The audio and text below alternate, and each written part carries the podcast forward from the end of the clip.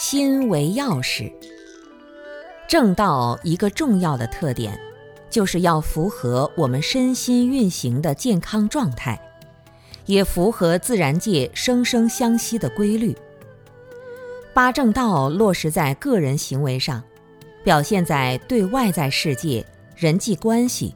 对我们的身体以及内心的情绪都没有造成伤害。正法就是没有伤害的法。我们在修道的过程中，往往会因为智慧不足，伤害自己或者别人。不伤害的生活，实际上是由内而外的。当我们内心没有伤害，才不会去伤害外在的世界。